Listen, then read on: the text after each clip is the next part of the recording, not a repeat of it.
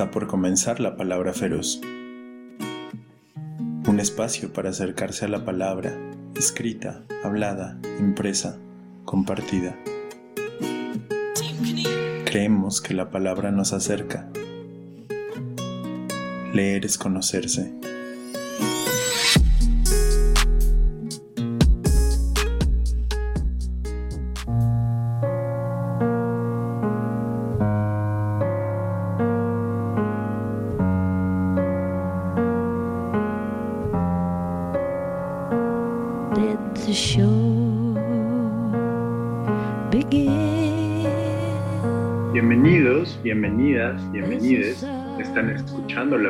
Feroz. Yo soy Mao, ustedes son ustedes y el día de hoy, en este bonito jueves 21 de abril del 2022, vamos a seguir dándole vueltas al tema de la poesía, el tema de leer poesía en abril, qué es, para qué es, de qué nos sirve la poesía. Pero antes de eso, el 16 de abril de este año murió Rosario Ibarra de Piedra con 95 años. Quizás la primera madre buscadora de México, visible, con nombre, apellido y, y con que puso la cara al tema de buscar a los desaparecidos. Desaparecidos en este país ha habido desde hace mucho y sobre todo puedo pensar que desde el 68 es que empiezan los desaparecidos. 68, 71 habrá personas desaparecidas y personas que no sabemos qué pasó con ellos durante la guerrilla en el sur de México, en Morelos, en Guerrero, Oaxaca seguramente, en Chiapas seguramente hubo desaparecidos en la llamada Guerra Sucia de, los años 60 y 70. Pero desde el 18 de abril de 1975, Rosario Ibarra de Piedra buscó a su hijo Jesús Piedra Ibarra, desaparecido por el Estado mexicano en Monterrey, Nuevo León. Muere Rosario en medio de la crisis más grave de desaparición de personas en México. Rosario Ibarra muere sin que el Estado le entregue a su hijo Jesús ni sus restos, ni su historia, ni su tumba, ni una relatoría de hechos. La hermana de Jesús, Rosario Piedra Ibarra, no tiene interés alguno, ni capacidad ni ética para lograr que el Estado mexicano cumpla con ello. Ella no será garante de la verdad, ni de la justicia, ni de la memoria, ni la reparación. El silencio cómplice de Rosario Ibarra de Piedra ante el nombramiento ilegal de su hija para ocupar la Comisión Nacional de Derechos Humanos será ajustado por la historia, lo mismo que la complicidad de otros personajes claves en las luchas por un país más justo y con democracia. Pienso en Ifigenia Martínez, en Pablo Gómez, en Porfirio Muñoz Ledo, que han preferido ser comparsas del poder. De pronto Ifigenia y Porfirio han sido críticos. Rosario fue crítica. Pablo Gómez ha sido un lamebotas. Rosario Ibarra de Piedra fundó el Comité Eureka en 1977, fue el comité emblema de esta lucha. En 1982 fue la primera mujer candidata a la presidencia de la República por el Partido Revolucionario de los Trabajadores. Como dirigente del Frente Nacional contra la Represión, al que pertenecía el Movimiento de Liberación Homosexual, Rosario Ibarra fue la oradora central al mitin de la tercera marcha del orgullo homosexual en junio de 1981. Hay quien dice que era homofóbica, pero que nada más lo hacía por, por quedar bien con el movimiento y la verdad no tengo ninguna referencia de ello. Lo, lo cierto es que le puso voz al movimiento y convergían en causas de muchas luchas, defensa de garantías individuales, acceso a la justicia y el respeto a la Constitución. Me pregunto, ¿habrá estado lúcida en el momento de su muerte, Rosario Ibarra de Piedra, sabiendo que el gobierno actual no ha hecho nada ni hará nada para resolver la crisis de desaparecidos en este país? Que el Estado mexicano, por acción directa a través de Fuerzas Armadas, Guardia Nacional, policías estatales, policías municipales o por omisión ante la delincuencia organizada, se ha cruzado de brazos. Habrá estado consciente Rosario que habrá levantado su voz contra la militarización del país que se ha dado a partir del 2018 habrá estado consciente que su lucha de toda la vida por un país con justicia, verdad, reparación y democracia la traicionan todos los días gente que caminó a su lado y se llenó la boca diciendo que ella era ejemplar, empezando por su hija y su patrón. Según cifras oficiales, al 27 de noviembre del 2021 había 95.121 personas desaparecidas en México, un aumento en los últimos dos años en el número de niños, niñas, mujeres desaparecidas. La tendencia se agravó al iniciar la pandemia. Los migrantes enfrentan riesgo especial de ser desaparecidos. México vive una crisis forense con más de 52 mil cuerpos no identificados de personas fallecidas. Los defensores del medio ambiente, periodistas, líderes sociales, activistas, familiares de desaparecidos siguen desapareciendo. Las personas comunes y corrientes también. Sin duda, para muchas personas Rosario Ibarra era el demonio, una tramposa vividora porque decían que su hijo vivía en Cuba y que no fue desaparecido y que em, se codeaba con el poder. Y por otro lado, sin duda una buscadora, una luchadora social, alguien bastante íntegra en su trabajo. Yo me inclino por, este, por esta versión. Aunque su hijo Jesús Piedra haya sido un guerrillero, un delincuente, un subversivo, que son las razones por las que lo desapareció el Estado, no merecía desaparecer. Se merece todo ciudadano un juicio justo, un castigo justo de acuerdo a la medida. E incluso si de pronto la tortura para sacar información llegaba a matar a la persona, se merecía al menos ser entregado el cadáver a sus familiares. Lo hablamos mucho en marzo, con el 24 de marzo, lo hablamos mucho en septiembre, con el 26 de septiembre, con estas fechas que son importantes en la memoria. Y me parece importante. En fin, la poesía porque es abril y decía T.S. Eliot que April is the coolest month y por eso en abril leemos poesía. Thomas Transtromer, eh, sueco, premio Nobel, dijo, poemas son lugares de encuentro. Y Gloria Gerbitz, mexicana, que falleció ayer o antier, antier dijo, la poesía es un ama ingobernable y decirle sí a la poesía es ponerte en manos de lo ingobernable como en el amor. Y uno no puede decir sí o puede decir no y tienes que atenerte a las consecuencias de tu elección. Así, percibía la poesía Gloria Gerbitz, así la sintió y así eh, se dejó llevar por ella. Gloria Gerbitz en este poemota maravilloso que se llama Migraciones, poemota que trabajó en él desde 1976 y que seguía trabajando, escribe este texto.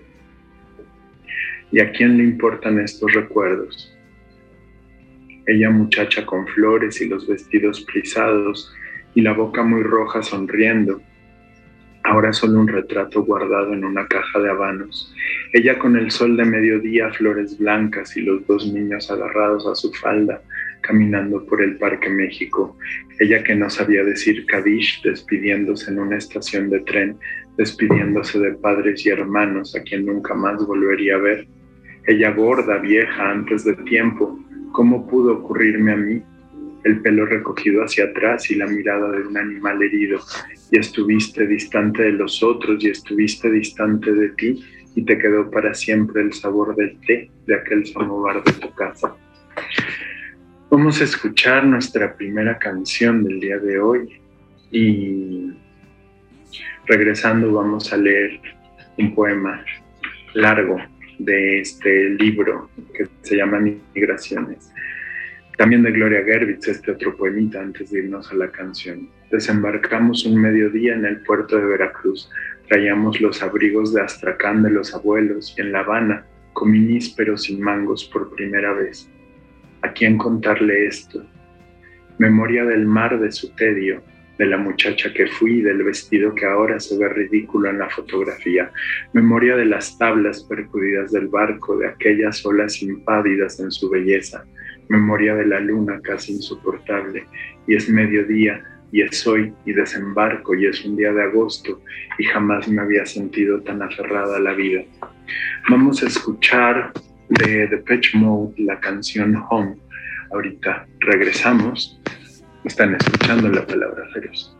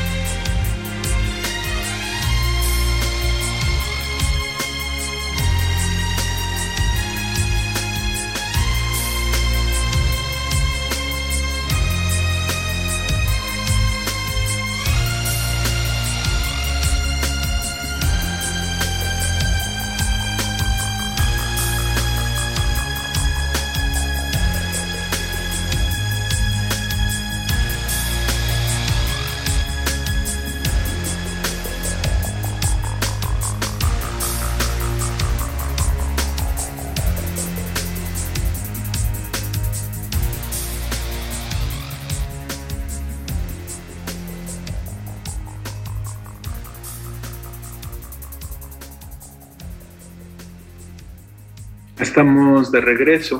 Gloria Gerbitz nació en la Ciudad de México 29 eh, de marzo de 1943 eh, y falleció en San Diego, en Estados Unidos, ahora el 19 de abril del 2022, tenía 79 años. Fue poeta, fue traductora, descendiente de judíos ucranianos. En 1976 empezó la escritura de Migraciones. Es un poema que básicamente ha sido la obra completa de Gloria Gerbitz y que y yo le digo Gerbitz y no Herbitz. este, no sé cómo cuál es la manera correcta, pero pero en, en mi cabeza suena suena mejor Gerbitz. Así que así con pido disculpas de antemano eh, por ello. Pero eh, Migraciones es un poema que estaré escribiendo desde 1976 y toda la obra que publicará Gloria Gerbitz en su vida, todos los libros pequeños, eh, todos formarán parte de este gran libro. Un poco me recuerda a los cantos de Rapound y las hojas de hierba de Walt Whitman, una misma obra que va creciendo y que se va volviendo poderosísima.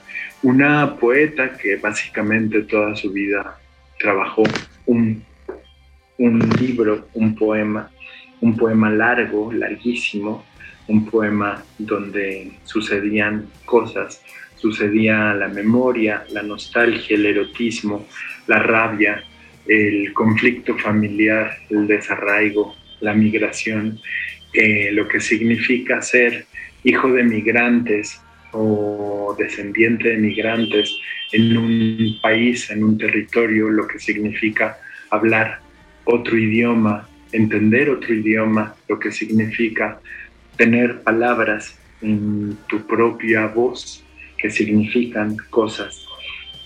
Hay un poderosísimo poema de Gloria Gerbitz, que de hecho así empieza Migraciones, la edición de Mangos de Hacha, editada por primera vez en el 2017, que se llama, es un librazo si pueden, si, si les interesa. La obra de Gerbitz es fundamental y es la edición del poema 1976 al 2016 son 282 eh, páginas y es una maravilla, es una cosa increíble. El primer poema más o menos van a ser 13 minutos, así que este, siéntense y disfrútenlo. En las migraciones de los claveles rojos, donde revientan cantos de aves picudas y se pudren las manzanas antes del desastre, ahí donde las mujeres se palpan los senos y se tocan el sexo, en el sudor de los polvos de arroz y de la hora del té, flujo de enredaderas a través de lo que siempre es lo mismo, ciudades atravesadas por el pensamiento, miércoles de ceniza. La vieja nana nos mira desde un haz de luz, respiran estanques de sombras, llueven morados, casi rojos, el calor abre sus fauces, la luna se hunde en la calle y una voz de negra, de negra triste, canta y crece, incienso de gladiolos, y tus dedos como moluscos tibios se pierden adentro de mí. Estamos en la fragilidad de la corteza del otoño, en el parque rectangular de la canícula, cuando los colores claros son los más conmovedores, Después del shaharit, olvidadas plegarias ásperas, nacen vientos levemente aclarados por la oración, bosques de pirules y mi abuela tocaba siempre la misma sonata. Una niña toma una nieve en la esquina de una calle soleada. Un hombre lee un periódico mientras espera el camión. Se fractura la luz y la ropa está tendida al sol. Impenetrable la sonata de la abuela. Tú dijiste que era el verano, oh música, y la invasión de las albas y la invasión de los verdes, abajo gritos de niños que juegan, vendedores de nueces, respiración de rosas amarillas y mi abuela me dijo a la salida del cine, sueña que es hermoso el sueño de la vida muchacha, bajo el sauce inmenso, inmerso en el verano solo la impaciencia se demora, dóciles nubes descienden hacia el silencio, el día se disipa en el aire caliente, estalla el verde dentro del verde, baja el grifo de la bañera, abro las piernas, el chorro del agua cae, el agua me penetra, se abren las palabras del sojar, quedan las preguntas de siempre yo me hundo más y más en el vértigo de Colny Drake antes de comenzar el gran ayuno, en los vapores azules de las sinagogas, después y antes de Rosh Hashanah, en lo blanco de la lluvia, mi abuela reza el rosario y el fondo precipitándose. El eco del shofar abre el año.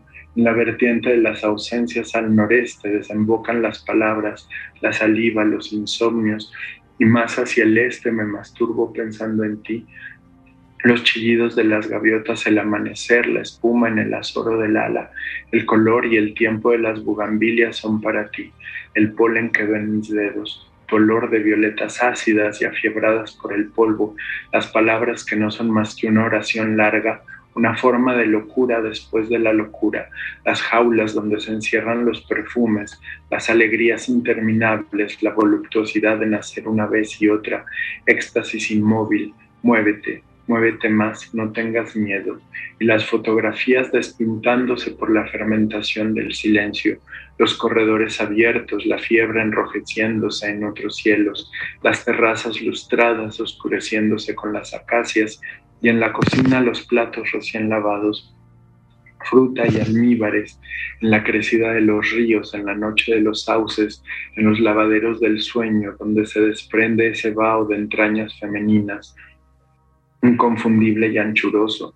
Te dejo mi muerte íntegra, intacta, toda mi muerte para ti. ¿A quién se habla antes de morir? ¿Dónde estás? ¿En qué parte de mí puedo inventarte? los milagros apilándose en la iglesia de Santa Clara y el, atrio, llenándose de lágrimas, flores de tintas en un hebreo luido, saliéndose de los rollos de la Torá, resbalándose despacio, van perdiéndose los días, los va prensando la migraña, no me encuentro, ni siquiera tengo cirios para velar mi muerte, ni siquiera sé las palabras del Kadish, no tengo brújula. ¿Dónde se rompen los latidos? ¿Con qué se desprende este último pedazo de sueño? Y la casa amarrada a un árbol, amarrada al viento, las hojas y su sombra de ópalo, espiral de ecos, reverberación, somos lo que pensamos, pensamiento atrás del pensamiento. Regresan las grullas, abren con sus alas el silencio. Instantáneas flores blancas en un cielo vacío, en las ciudades al mediodía, más y más al sur, cuando el calor rodea la respiración de las montañas, siempre hacia el sur. Prefiero seguir aferrada a lo que invento y no entender lo que sí existe. Mejor soñar que estoy muerta y no morirme de los tantos sueños que me inventan.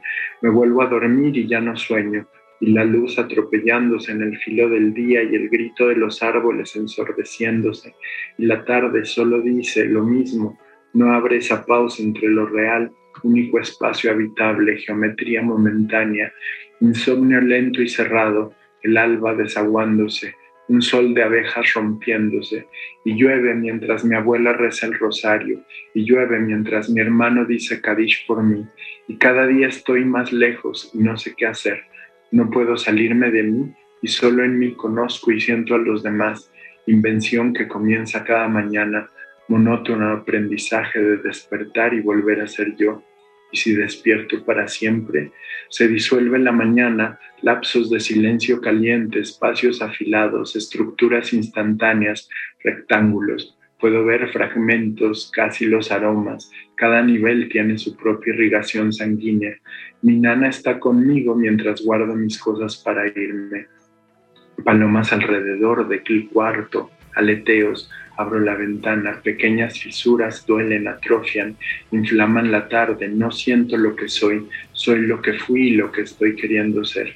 En el vuelo de las ercilias, de centro abierto a la penetración, En el contorno apenas las amigas se acarician porque siempre es la primera vez, porque hemos nacido muchas veces y siempre regresamos y las flores abriéndose y los altos altísimos pájaros deteniéndose en su vuelo, rasgándose entre las nubes y las llovidas nubes llenándose de alas.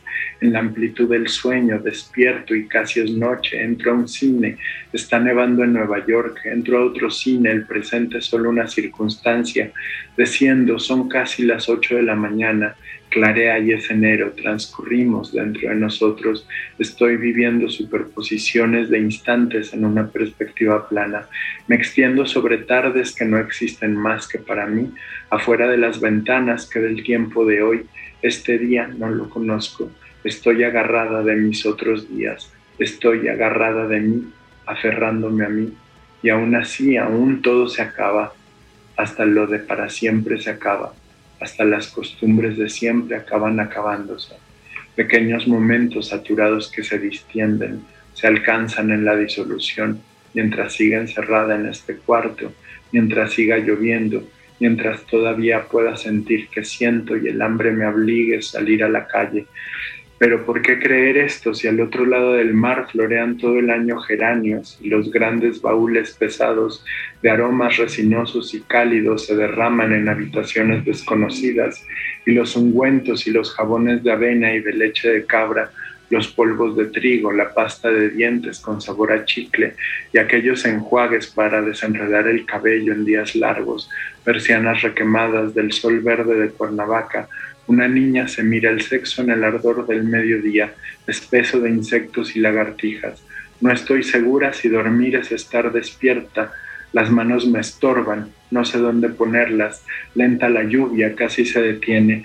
Todo se detiene, me aprieta pero llueve, se abren ventanas, abajo médanos y más abajo parten los navíos como una exhalación hacia las muchachas de los frescos del palacio de Gnosus, muchachas de agua y sal y la piel se desata y atrás un sol de polvo y más adentro pájaros.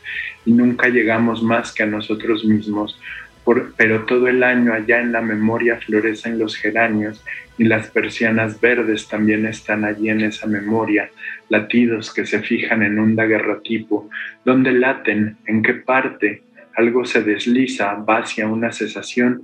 Estoy lejos de las mañanas, lejos de los hombres y de las mujeres, lejos de los hábitos y las costumbres. Me dejo caer, la atmósfera se cierra, irrecuperable el amarillo, la caída tenue, pérdida del color, rompimiento, obstinación del blanco, y se inscribe en las primeras palabras de la Torá, en la expiación del blanco, en la angustia del blanco, en la neutralidad del blanco.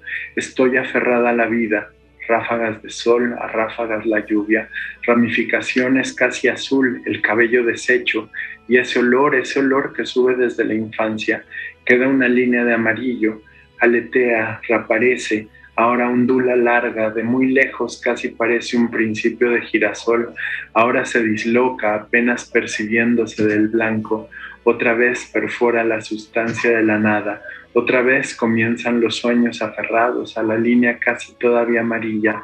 No voy a ninguna parte, aquí está todo, aquí está allá. Siento una identificación profunda con el polvo, paisaje hueco, amplio, inconstante, agudo. No puedo atravesar el aire comienzo a vivir de brisa en las regiones donde las mujeres trenzan sus cabellos castaños y perfuman sus axilas. Y perfuman sus axilas. En esas regiones donde el olor del sexo madura y oprime las tardes, en las juderías altas y bajas, escondidas en las mañanas de Segovia, los romances de las niñas judías y los caballeros cristianos todavía acechan desde los puentes y los relatos de la Ágada me crecen mientras espero desvelada en los corredores de los aeropuertos, en los paisajes de neuronas, casi en el umbral del oráculo de Delfos. Solo hay una primera y única respuesta. No hay explicación inmediata, apenas la incisión. Y mi madre y algunas amigas juegan bridge y fuman un cigarrillo tras tras otro y el perfume de las señoras mezclado al blanco se oscurece. A través de las ventanas casi olvidados los pirules, pálido el viento, vaho de mimbre en el porche deslavado, la casa se deshace, eternidad de los jardines de arena, perseverancia del aire, Se doblan las hojas, inician el regreso, despierto y las amigas tiemblan entre los sauces, la veranda sombría fresca en el bullicio del lino, peino tus cabellos castaños, casi no nos movemos, el polen cubre aquella memoria de espejos, todavía me arde, me toco, estoy sola, albas de los otros diluvios, querida lejana, la complicidad de la voz, su persistencia, y yo soy la que está cayéndose. Ahora estoy en un paisaje de sensontles, cada vez estoy más cerca, cuando posee esa inmensidad, apenas tendré fuerza para despertar en la brevedad de la muerte. La luz golpea el aire, estamos donde los colores se abren, son días largos y apretados como la migraña y todo se repite, los árboles desamarrándose, la noche deshaciéndose y después. Lo único verdadero es el reflejo del sueño que trato de fracturar y que ni siquiera me atrevo a soñar.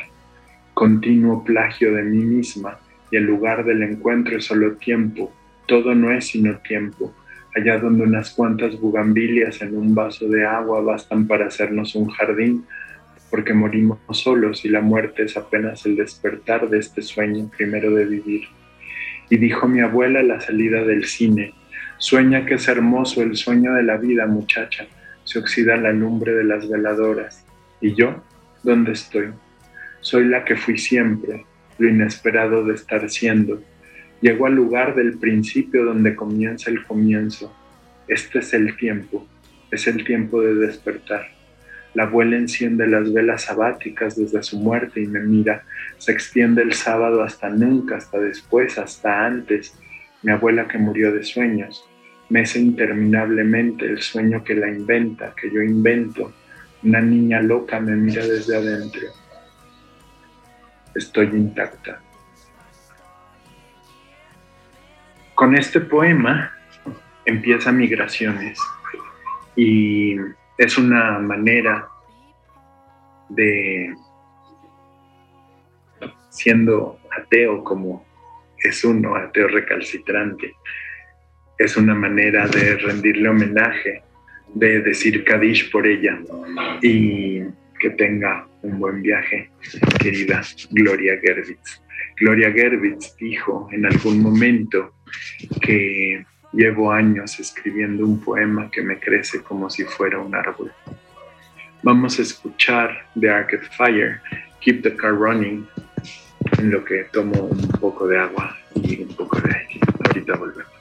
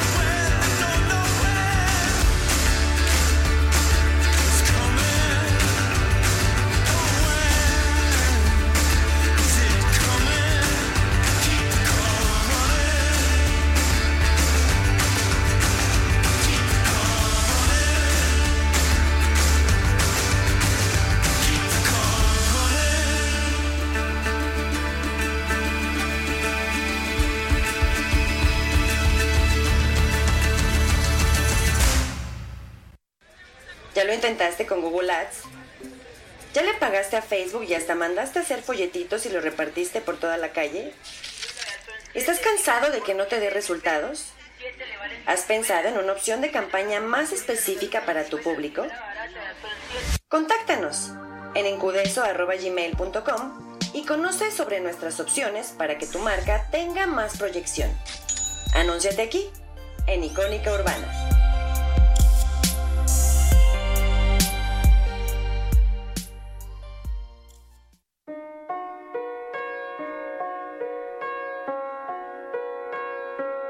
Estás escuchando la palabra feroz en Icónica Urbana.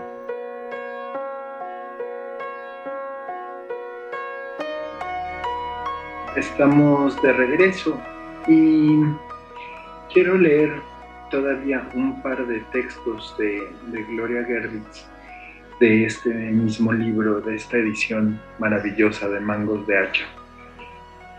Y las palabras hablan y hablan y hablan y no quiero oírlas, no quiero y las oigo. y el miedo desbocándose y la ropa sin lavar en el canastro y los recuerdos amontonándose y yo enclaustrándome como monja, encerrándome en telas burdas y gruesas, escondiéndome de mi cuerpo, escondiéndome de mí. La falta de deseo es tan intensa como la pasión. La falta de deseo de su cuerpo la hace gritar. Comienza a llover Casi no es lluvia, es un desamparo, un desgajamiento. También escribe este otro poema.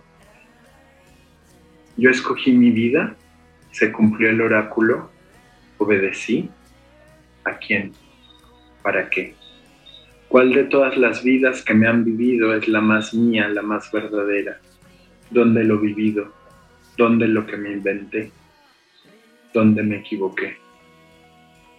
Y justamente pensaba en Gloria Gerbitz, antier, y pensaba en este libro que es sin duda uno de los tesoros de la Biblioteca Feroz y que es un libro al que vuelvo desde que está en mis manos y que agradezco muchísimo a estas poetas que gracias a su influencia, sus comentarios y demás me hicieron ponerlo en la mira. Nunca la había leído y de pronto un día llegué a Migraciones y fue maravilloso. Y pensaba en particular en este verso de Gloria Gerbitz, en este versote, comparado con este, este poema que leía en el bloque anterior y este otro que son dos versos. Y de todo esto, ¿qué va a quedar? Me parece que en la poesía de Gloria Gerbitz hay una, una poética brutal y una, una cosa maravillosa. Eh, creo que el trabajo editorial de Mangos de Hacha es fantástico y un privilegio que se pueda tener esta versión más o menos eh, terminada de migraciones. Probablemente exista una versión final de migraciones en el futuro, no lo sé. Cuando escuché a Gloria Gerbitz leer en persona, una viejecita adorable, hace un par de años, en otro tiempo, en otra geografía, eh, ella decía que probablemente habría una próxima edición y, eso me parece increíble. Pienso también mucho en lo que dijo Raúl Dorra eh, en su introducción a los materiales de lectura de la UNAM, el número 176, que la poesía de Gerbitz es una poesía que habla desde la profundidad y cuyo trabajo es ir descubriendo entre la oscuridad de las pulsiones los ritmos del deseo, la gramática de la memoria, las tareas del olvido. Todas esas cosas pasan eh, por mi cabeza cuando hablamos de ella y demás. Eh, como tenemos el tiempo encima, voy a dejar para la semana que viene textos de Marisela Guerrero de su nuevo libro y para dedicarle el tiempo necesario. La canción de Keep the Car Running eh, venía muy a cuento de este libro de París de la Guerrero que se llama Distancias de los Caprichos de tu Corazón. Pero quiero leer dos poemas, tres poemas de Sergio Ló. Su cumpleaños hubiera cumplido 40 años el pasado 15 de abril y leo estos poemitas de Sergio Ló, tan importante poeta mexicano. Eh, del libro Operación al Cuerpo Enfermo, editado por Acapulco, estos dos poemas. Fuente de Barolio. Mi enfermedad es lenguaje, se contrae mediante la palabra, se propaga mediante la palabra el receptor, comunicación, infección. Solté los hechos. Tengo un sarcoma a punto de romperme el fémur de la pierna izquierda, le dije a mi familia, infectados. Lo mejor es hablar, aseveran. La paz interna está en el entorno, afirman. Atmosférico, es decir, todos necesitamos hablar. Vas a estar bien, me dicen. Te vas a curar, declaran. La felicidad es una sintaxis convexa, positiva. Voy a estar bien, me repito una vez cada ocho horas después de los alimentos.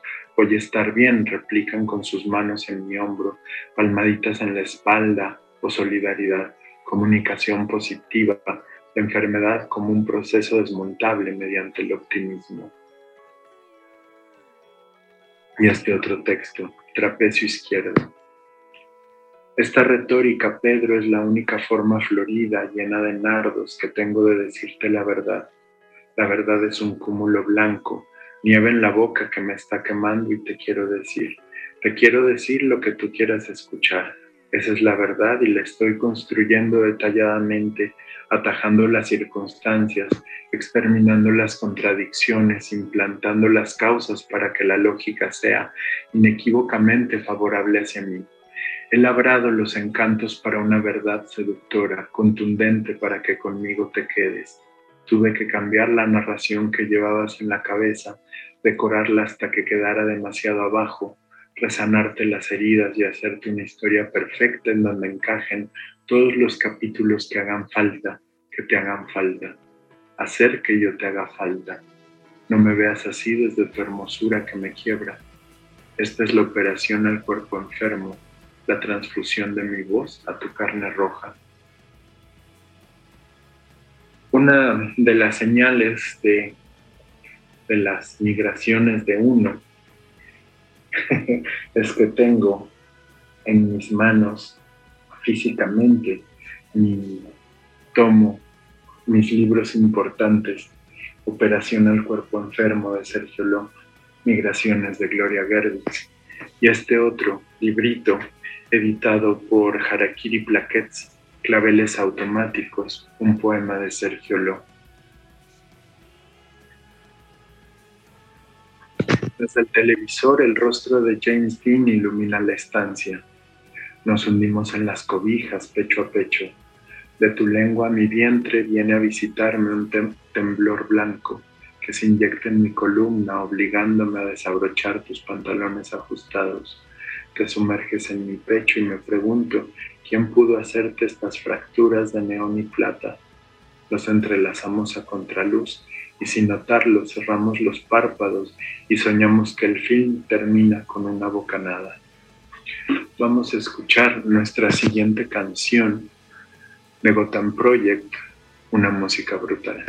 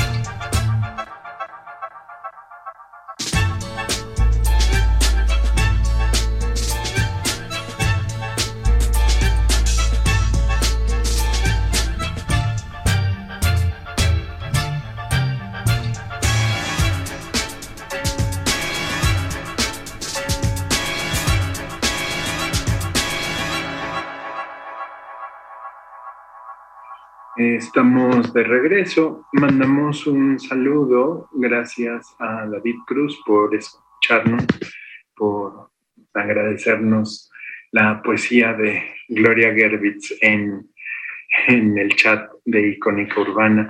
Y les comento que ayer en Icónica Urbana se estrenó un nuevo proyecto, la miniserie de leyendas icónicas, leyendas icónicas, con un episodio piloto, Los fantasmas del Teatro Alarcón.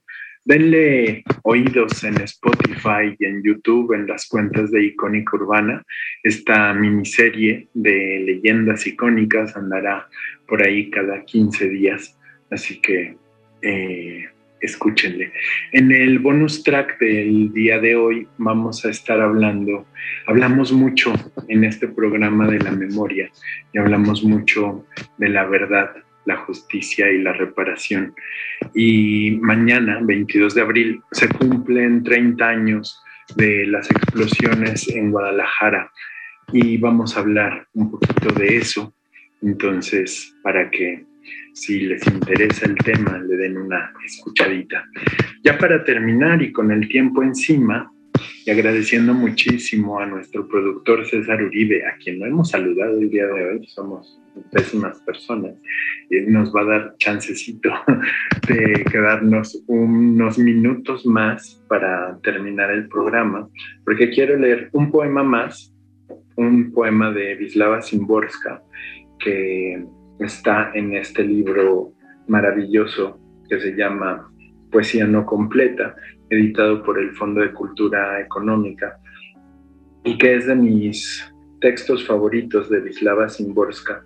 Este poema fue traducido por Gerardo Beltrán y dice así, se llama Posibilidades. Prefiero el cine, prefiero los gatos, prefiero los robles a orillas del Barta, prefiero Dickens a Dostoyevsky, prefiero que me guste la gente, amar a la humanidad, prefiero tener a la mano hilo y aguja, Prefiero no afirmar que la razón es la culpable de todo. Prefiero las excepciones. Prefiero salir antes. Prefiero hablar de otra cosa con los médicos. Prefiero las viejas ilustraciones a rayas. Prefiero lo ridículo de escribir poemas a lo ridículo de no escribirlos. Prefiero en el amor los aniversarios no exactos que se celebran todos los días. Prefiero a los moralistas que no me prometen nada. Prefiero la bondad astuta que la demasiado crédula. Prefiero la tierra vestida de civil. Prefiero los países conquistados a los conquistadores. Prefiero tener reservas. Prefiero el infierno del caos al infierno del orden. Prefiero los cuentos de Grimm a las primeras planas del periódico. Prefiero los ojos, las hojas sin flores a la flor sin hojas. Prefiero los perros con la cola sin cortar. Prefiero los ojos claros porque los tengo oscuros. Prefiero los cajones.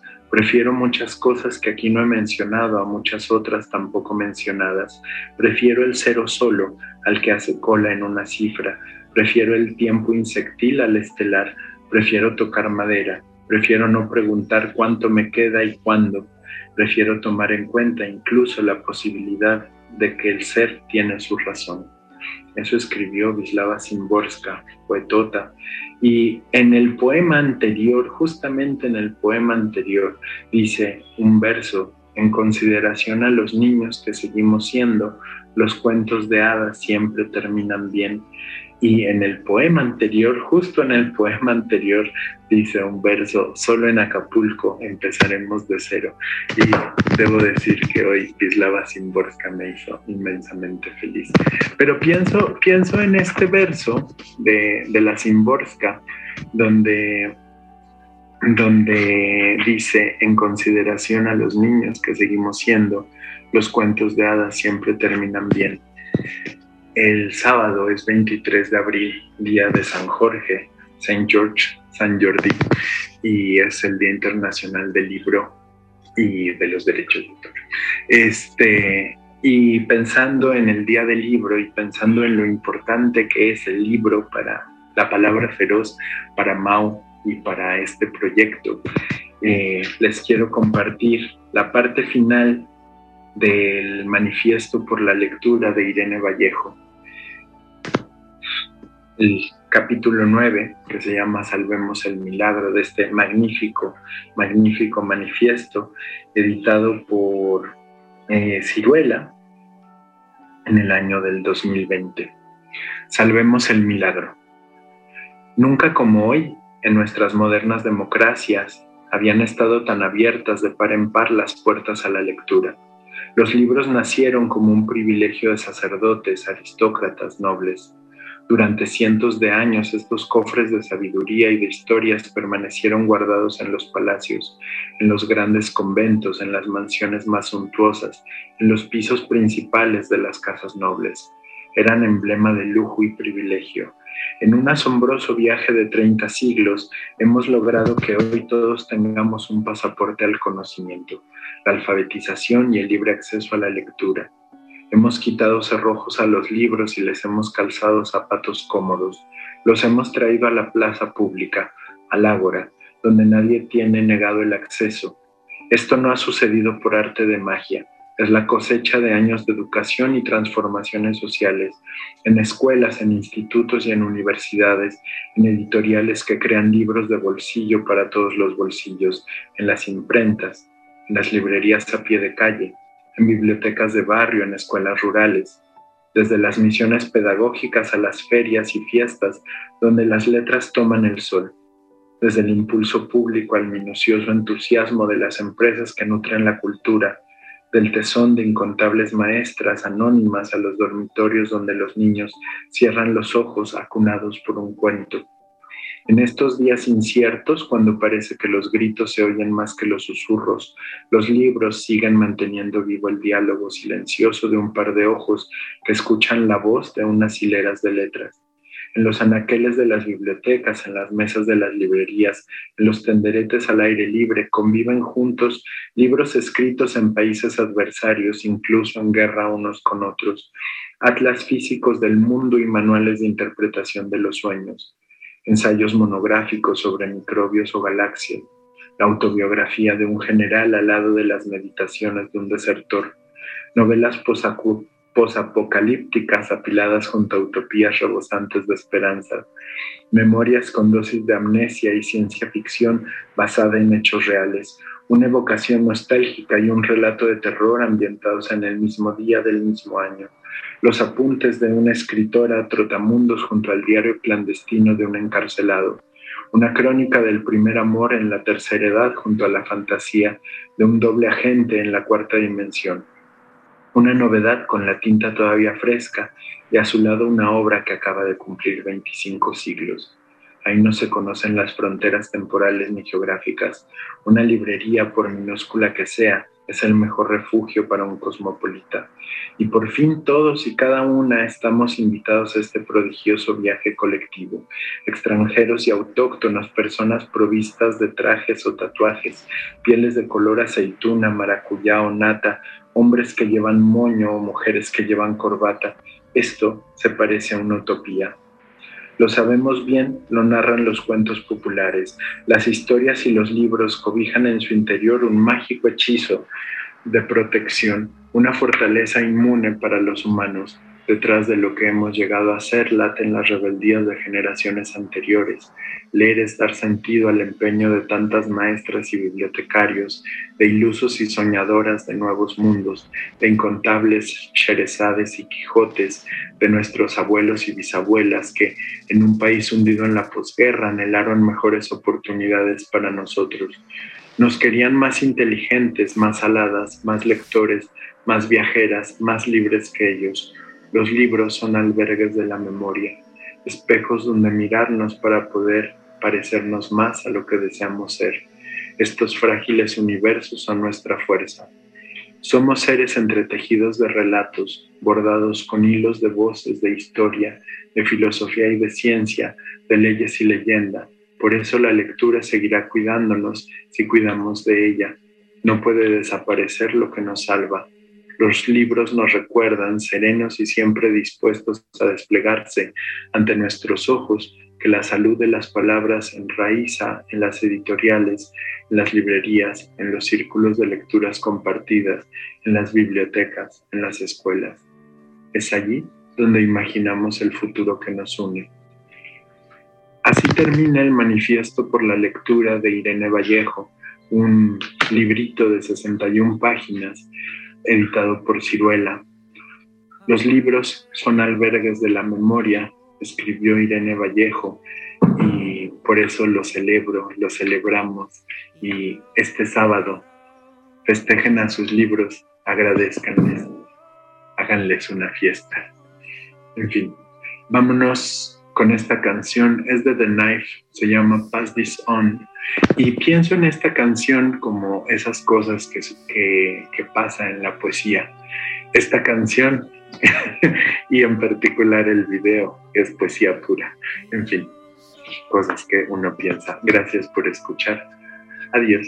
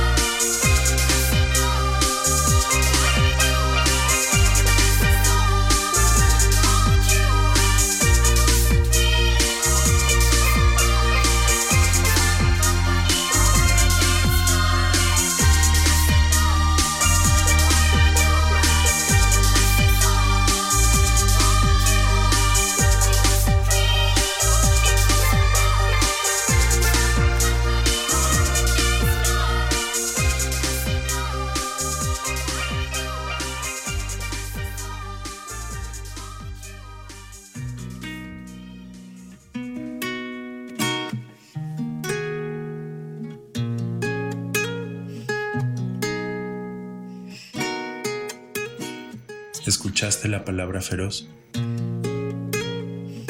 Una producción de Icónica Urbana.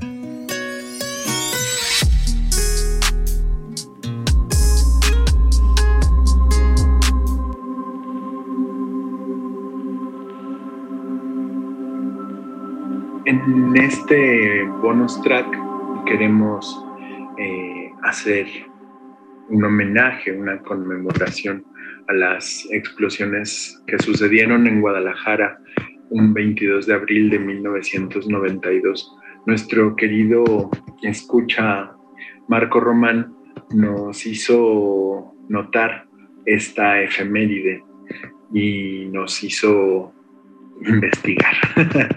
este, nos compartió Marco Román un, un tema.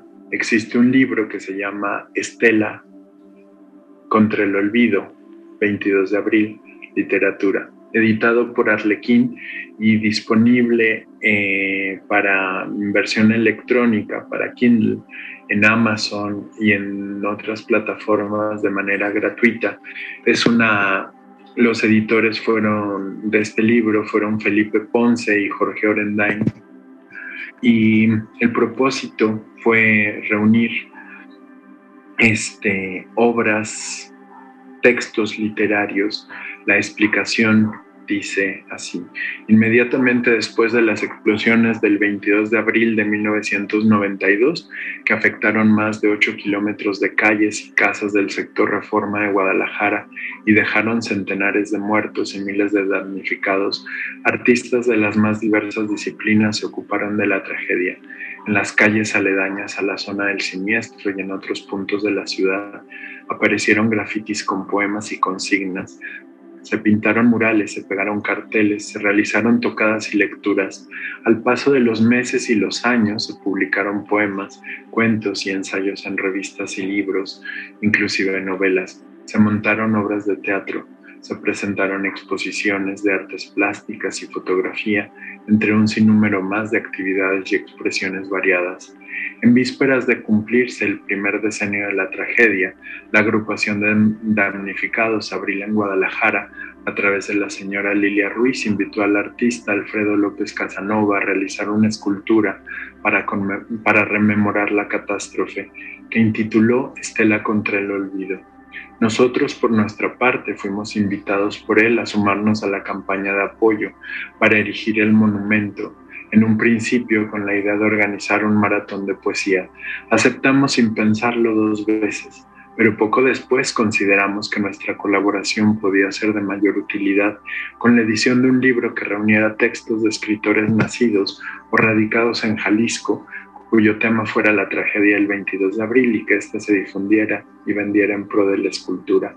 Nos entusiasmó la idea de recoger la literatura dispersa y dejar un vestigio, una estela más para no olvidarnos de esa gravísima desdicha histórica.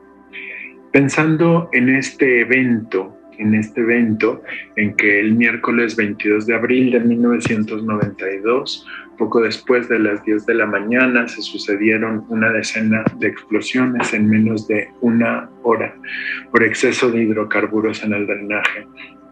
Las explosiones ocurrieron en el conector intermedio del subsuelo de Analco, un área de casi 10 kilómetros, que afectó también a las colonias Atlas, San Carlos y Las Conchas en el sector Reforma. El saldo de las explosiones se calcula fue de 212 muertos, 69 desaparecidos y 1.800 lesionados. Quedaron destruidos 8 kilómetros de calles. Resultaron afectadas 1.142 viviendas, 450 comercios, 100 centros escolares y 600 vehículos, de acuerdo con un reporte de la Universidad de Guadalajara. Todos estos datos los leo de la página web del Colegio de Jalisco, una nota que se llama 22 de abril de 1992, una Pascua sombría. El 19 de abril, vecinos de la calle Gante reportan al Ayuntamiento de Guadalajara un fuerte olor a gasolina. El 20 de abril, el equipo del Sistema Intermunicipal de Agua Potable y Alcantarillado y los bomberos reciben más denuncias de olor a gasolina que sale por alcantarillas, lavabos e incluso fregaderos. El entonces jefe de bomberos, el mayor Trinidad López Rivas, presenció cuando se tomaban las muestras de agua y señaló, se trataba de agua turbia y jabonosa, no, no olía a agua de drenaje. Efectivamente, olía algún hidrocarburo, aunque este no era visible. El día 21 de abril, el director del Sistema Intermunicipal de Agua Potable y Alcantarillado, Alberto Limón, comentó, los ingenieros de Pemex estaban con una actitud de poca colaboración, como que ellos pertenecían a otra dimensión, que no estaban en la jurisdicción de las autoridades locales y no solamente eso, como que eran diferentes y superiores. El 22 de abril, el mayor Trinidad López Rivas informó a su jefe y está el presidente municipal a las 3 de la madrugada que ya habían limpiado plenamente los colectores y que había cero explosividad en los mismos. Minutos antes de la explosión, Alberto Limón, director del CIAPA, informó al gobernador que todavía no resolvían el problema del todo. La cantidad de cuerpos destrozados fue de tal magnitud que se vació la fosa de clavados del Consejo Estatal para el Fomento Deportivo para llenarla con formol y poner ahí los fragmentos de los cuerpos encontrados. La gente se remolinaba en el CODE para tratar de reconocer a sus familiares de entre cuerpos mutilados. Durante varios días hubo pánico generalizado en toda Guadalajara por el riesgo latente de más explosiones. El hecho de no aceptar ningún tipo de fuga de sus instalaciones en Guadalajara por parte de Pemex era la única alternativa para ocultar un mar mayor. La latente corrupción que posibilitó en mayor medida la dispersión de gasolina. La evidencia de corrupción dentro de Pemex al día de hoy continúa siendo indirecta y circunstancial. El comportamiento no colaborativo del personal previo a la explosión Cualquier indicio de corrupción en Pemex hubiera resultado crítico para quienes promovían la modernización de la estatal por aquellos años. Las autoridades federales se apropiaron de la autoridad para definir causas y siempre minimizaron la responsabilidad de Pemex. Quienes intentaron hacer investigaciones se les negaron accesos y se les pusieron trabas de todo tipo para desistir de sus intenciones. Las conclusiones oficiales jamás contemplaron fallas o omisiones de Pemex, a pesar de la enorme cantidad de gasolina derramada en el drenaje. Jamás se contempló que esta viniera de la terminal de distribución 18 de marzo, ni que la fuga se debiera a errores humanos. Todo esto sale del libro La política detrás de la explosión, el 22 de abril de 1992 en Guadalajara, del doctor Roberto Arias de la Mora. Y esa es la historia de nuestro país y esas cosas suceden todavía. Del libro Estela contra el Olvido, 22 de abril, literatura, editado por Jorge por Felipe Ponce y Jorge Orendain. Eh, este fragmentito, fragmentito de, de, un texto, no es que me pese, de Yolanda Zamora, hasta que llegó esa madrugada. La noche anterior me había ido muy bien. Me hice de un buen dinero sin demasiadas exigencias por parte de la clientela. Unos cuantos danzones, un par de tragos con un turista encandilado por la, vista, por la vida nocturna, un borrachito hablador compartiendo conmigo la ingratitud de la existencia y un estudiante de prepa desesperado por comerse el mundo. Traía mi buen fajo de billetes guardado en el pecho, agarrado entre mis senos y las varillas de mi brasier de encaje rojo. Noche de boleros, ay amor, ya no me quieras tanto. La luna bien alto, nomás envidiando mis amores alquilados, me miró quitarme los tacones de regreso a casa, cansada, pero eso sí muy satisfecha.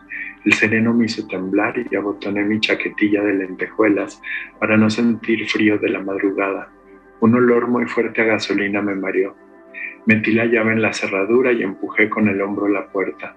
Nadie me recibió en aquel pequeño cuarto que rentaba por la calle de Gante.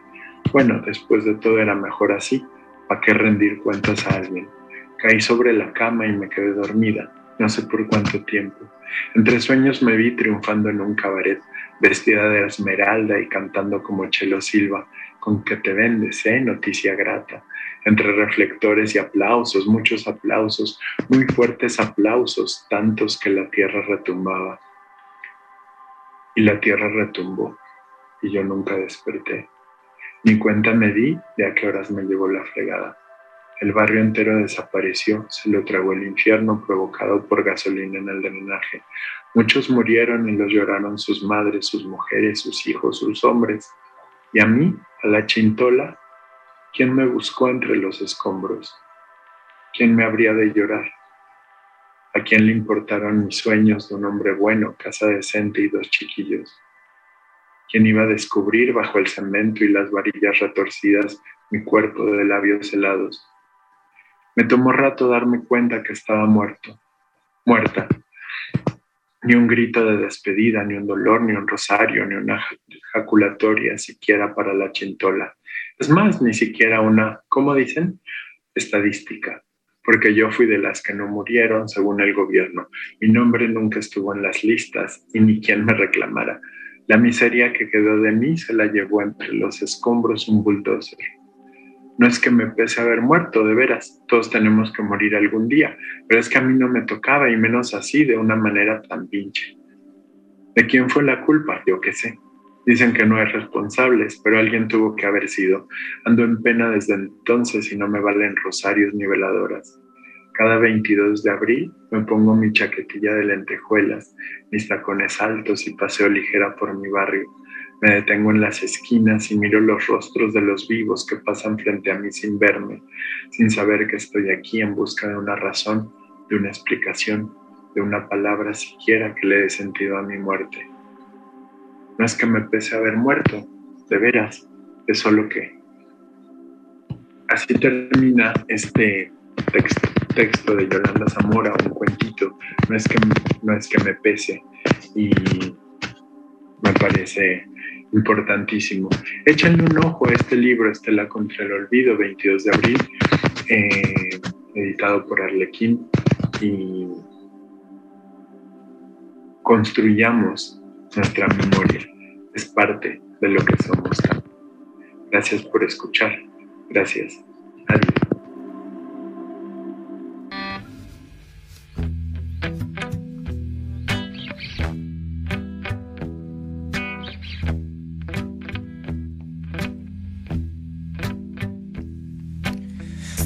la ceniza que sube de los pies, empapándome el corazón, me da de lleno. Es una bala de cañón.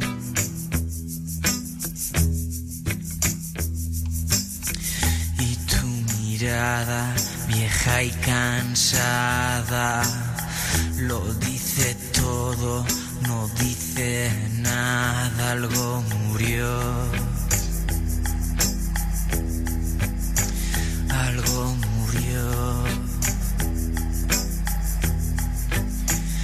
Algo murió.